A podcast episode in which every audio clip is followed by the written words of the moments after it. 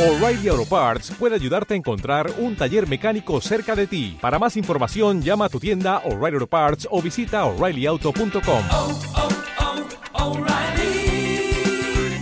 oh, Parts. La violencia psicológica y de control en las relaciones adolescentes baja en nuestro país, pero aumenta la violencia sexual. Concretamente, un 14,1% de las chicas entrevistadas confiesan haber sentido presión para participar en determinados actos sexuales. Otro dato preocupante es el 6,4% de las chicas que confiesa haber sufrido violencia sexual.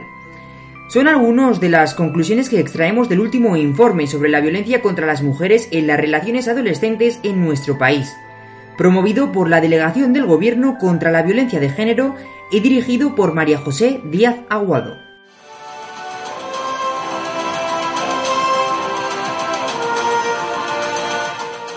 Dar en el blanco, con Marcos López.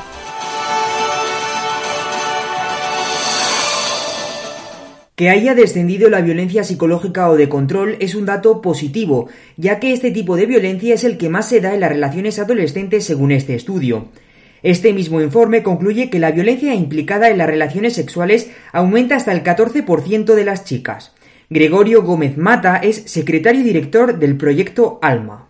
Eh, va, es contradictorio, los dos puntos son contradictorios. Para que aumente la, eh, lo que es la violencia sexual, eh, eso no se ejerce eh, en, el ámbito de las parejas de los jóvenes. No es una violación como que, que dice, es una violación, lógicamente, cuando hay una agresión, ¿vale?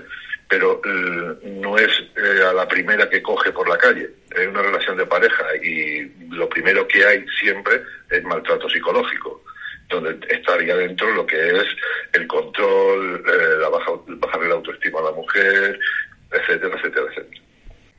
Entre 2010 y 2013, este mismo estudio apuntaba cómo había aumentado la violencia de género en las parejas adolescentes. Una de las causas a la que se achacó esa subida fue al uso de las redes sociales debido al aumento en su consumo por parte de los jóvenes.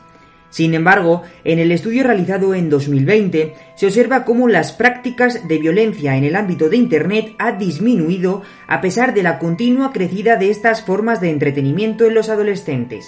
María José Díaz Aguado, la directora del estudio, lo explicó así en la presentación del informe. ¿Cómo explicarlo? Si usan las tecnologías más y si hay otro tipo de conductas de riesgo que han aumentado mucho.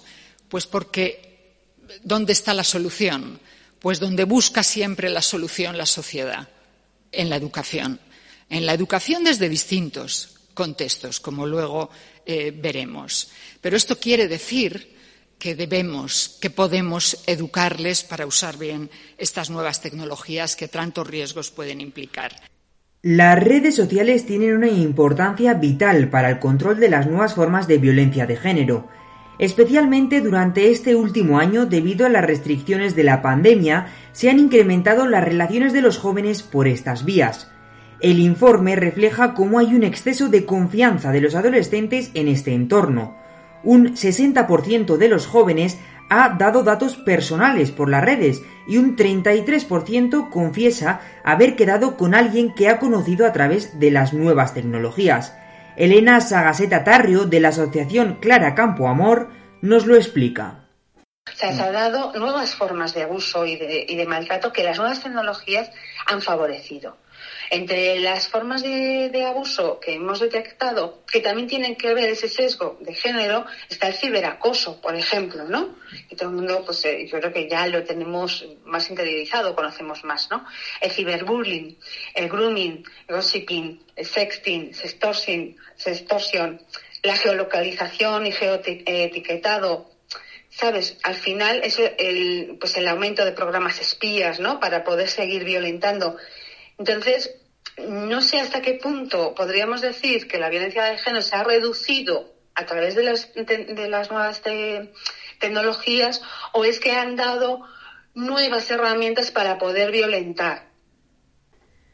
Los expertos afirman que estas nuevas formas de machismo no se dan ahora por la explosión de las redes sociales, sino que son continuistas. Lo que pasa es que se han adaptado a los nuevos tiempos.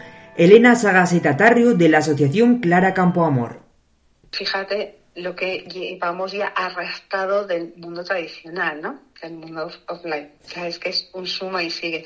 Es que muchas veces parece como que hacemos una, una división entre ambos mundos. Y no, es que el mundo online ha arrastrado ya toda esa estructura. Y si ya tenemos si nos vamos a, no sé, eh, a Consejo General de Poder Judicial, ¿no? que, vemos las denuncias, eh, la violencia de género entre los más jóvenes, vemos que todavía es brutal. O las creencias de, los mitos del amor romántico, ¿no? Eh, pues, que, que, tienes que estar siempre disponible, que tienes que darles la contraseña, que tienes que mm, básicamente dar, dar todo por la pareja también en ese estudio aparece que gente muy joven te queda muchas veces entre semana y se abandona otro tipo de actividades, ¿no? al final, es que se está arrastrando y lo que ya teníamos. Pasa que se ha multiplicado porque tenemos nuevas formas de, de poder violentar. Esa socialización diferencial que tenemos en nuestro sistema tradicional también se está llevando al otro lado. Los estereotipos de género, los roles de género, desde luego se han transmitido a este mundo online. Otro dato preocupante es la influencia de los contenidos pornográficos en las relaciones adolescentes. El estudio revela cómo el 72% de los chicos y el 29% de las chicas confiesan acceder a este tipo de contenido en Internet.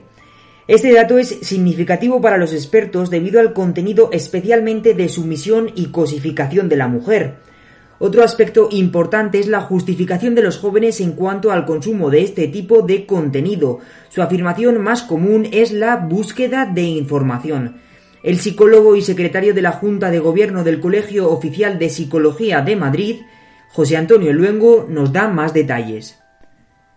Se ha incrementado de una manera notable en los últimos dos años el consumo de, pornografía. Y esto hace que eh, chicos y chicas, pero especialmente chicos, tengan un modelo de, comportamiento en este tipo de, relación, en este ámbito de la relación afectivo-sexual, pues muy eh, cada vez más cercano a, conductas que, son absolutamente indignas, que cosifican a la, a la, mujer y que probablemente en algunos casos pues les inciten a, a buscar experiencias en las que la violencia bueno, pues, eh, pues aparece con demasiada frecuencia en, esos, en esos contextos. No solo se consume más pornografía, sino que la edad a la que acceden los jóvenes a estas páginas es cada vez más baja, por lo que hay unas mayores posibilidades de que se influencien por este contenido. Además, el inicio de las relaciones sexuales cada vez se da más temprano. Elena Sagaseta. Eh, el inicio de relaciones sexuales eh, se han adelantado en las edades, ¿vale? Que también tiene que ver mucho con las nuevas tecnologías, con la nueva pornografía distribuida por, por Internet, que vemos que tiene un impacto cada vez más, más relevante en las relaciones interpersonales de adolescentes y jóvenes. Fíjate que el acceso a pornografía se ha adelantado hasta los 8 años. Es más generalizada a partir de los 14 años, eso sí es cierto. Y esos contenidos cada vez son más machistas y más misógenos, lo que refuerzan esos roles de, género. Entonces, claro, tiene un mayor eh, impacto y después hay un, grado de exposición a prácticas sexuales de riesgo, que claro, mm, dejan oculta las partes más, más civilinas de, de violentar. Los expertos destacan que la manera de actuar de los agresores es siempre la misma o por lo menos muy parecida porque hay que tener en cuenta que cada agresión es diferente, pero en un contexto y en un entorno muy similares. El agresor siempre suele pretender una victimización y posesión de la penalidad. Nos lo explica Gregorio Gómez Mata, secretario y director del proyecto ALMA. Un maltratador no te llega y te da una aguantada o te hace una agresión sexual, no. Un maltratador te pinta un cuento de hadas que pinta que todo va a ser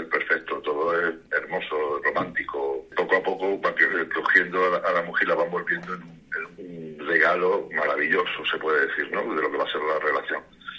Luego poco a poco va minando su autoestima, le va quitando sus capacidades. Es como si estuviera desmontando el puzzle que es la persona, ¿vale? Y quitándole poco a poco una pieza. Llega un momento que esa eh, mujer, esa chica, no tiene la suficiente capacidad de reaccionar, ¿vale? Porque él crea esa dependencia emocional, él cree que todo es muy bonito, luego todo lo justifica, la culpabiliza ella de todo, y ella termina creyendo que ella es la culpable. Lo justifica en muchas ocasiones, pero no porque eh, ella, sin eh, estando bien, hiciera eso, no, sino porque él se ha encargado de minarla como persona, de eliminar todas sus capacidades de racismo.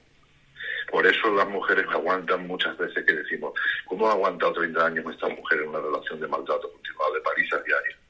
¿Por qué? Porque no son capaces, es como si le lavara el cerebro y ellas no tienen la, la capacidad de salir de esa relación.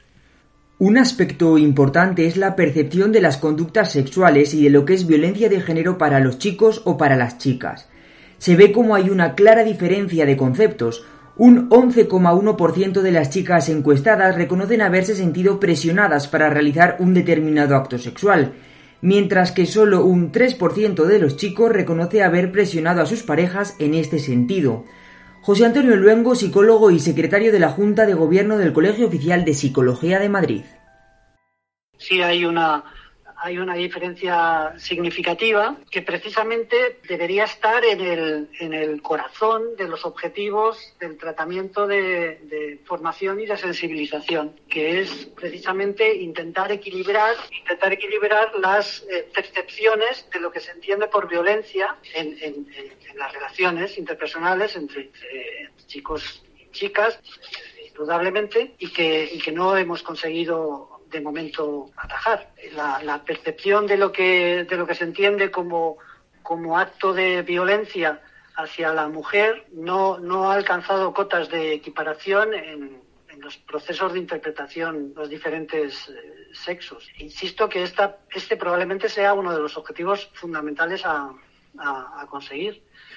Esta es una de las primeras barreras que hay que derribar para poder conseguir una disminución de la violencia machista.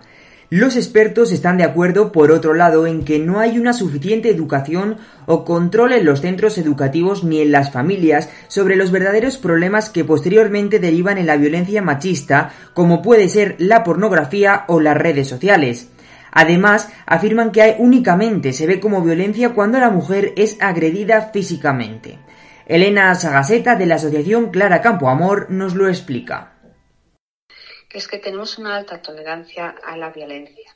Te fijas también sale en este en ese estudio y eso además es que se ve muy fácilmente eh, en, todos los ámbitos, ¿eh? en el que solamente eh, condenamos aquella violencia que nos parece muy desproporcionada y que no se no se tenga por qué justificar. Me explico, o sea, la violencia eh, siempre se tiene que, que, ir en contra de la violencia. O sea, no podemos dar por válido en el conflicto de resolución, en la resolución de conflictos, la violencia no puede existir. O sea, no se puede dar bajo ningún criterio. Y si te fijas, siempre hay un motivo para justificar. ¿no? Eh, salía en este, en este estudio, eh, se puede pegar en el caso que toquen algo tuyo o en el caso, o sea, siempre encuentran una justificación. Y esa alta tolerancia que tenemos a la, a la violencia también influye muchísimo en, estas, en esos comportamientos, evidentemente. Sin duda, la única solución para erradicar esta lacra de la sociedad es mediante una mayor inversión en educación para concienciar a las generaciones futuras sobre el problema que supone en nuestra sociedad esta violencia que siempre está llena de odio. Como se ha visto en la evolución de este estudio desde 2013 hasta ahora, la inversión de este tipo tiene sus frutos. Además, no nos tenemos que olvidar la importancia que tiene la conversación y el trato de la problemática en el seno familiar, por la gran influencia que tiene el comportamiento de los jóvenes de ahora en la violencia del futuro. Guión, dirección y locución de Marcos López. Voz careta de Carlos Martín Marchán. Además, doy las gracias a todos los entrevistados.